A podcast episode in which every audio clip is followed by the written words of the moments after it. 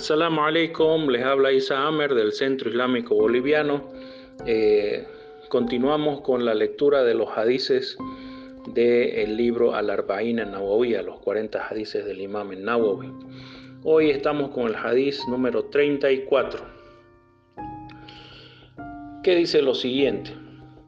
Es un relato de el sahabi que se llama Abu Sa'id al-Khudri, radiallahu anhu, quien dijo, oí al mensajero de Dios, la paz y bendiciones de Dios sean con él, diciendo, quien de ustedes vea una mala acción, que la cambie con su mano. Si no pudiese, que la cambie con su lengua. Y si no pudiese, entonces en su corazón. Y esto es lo más débil de la fe, o lo mínimo de la fe. Este hadiz lo citó el imán muslim en su libro As-Sahih. El mensajero de Dios, sallallahu alaihi wasallam, le pide a todo el pueblo de los musulmanes que no permitan que las acciones contrarias al mandato de Dios se mantengan entre ellos. Porque si lo permiten les ocurrirá como a la madera en la que entra la carcoma o los turiros, que va aumentando hasta que la madera completa se corrompe y se destruye. Por eso es de la incumbencia de todo el pueblo acabar con la corrupción en caso de que el gobierno no se encargue de ello. Este cambio tiene que ser primeramente con la mano, es decir, de forma efectiva. Si el hombre o el pueblo tienen capacidad para hacerlo así.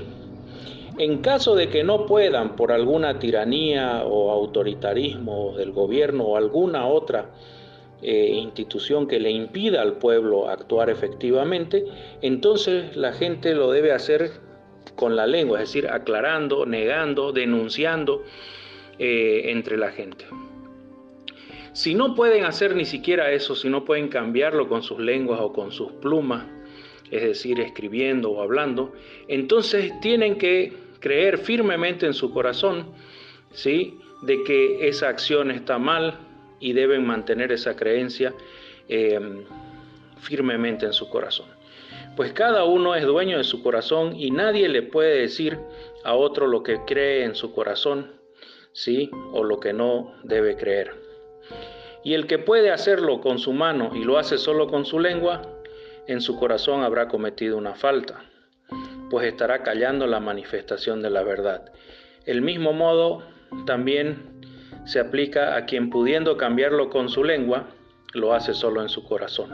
El musulmán no debe temer a la tiranía, pues si muere defendiendo la verdad, muere como un mártir.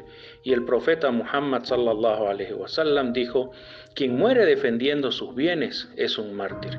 Quien muere defendiendo a su familia es un mártir. Quien muere defendiendo su libertad de culto es un mártir. Y quien muere defendiendo su honra es un mártir.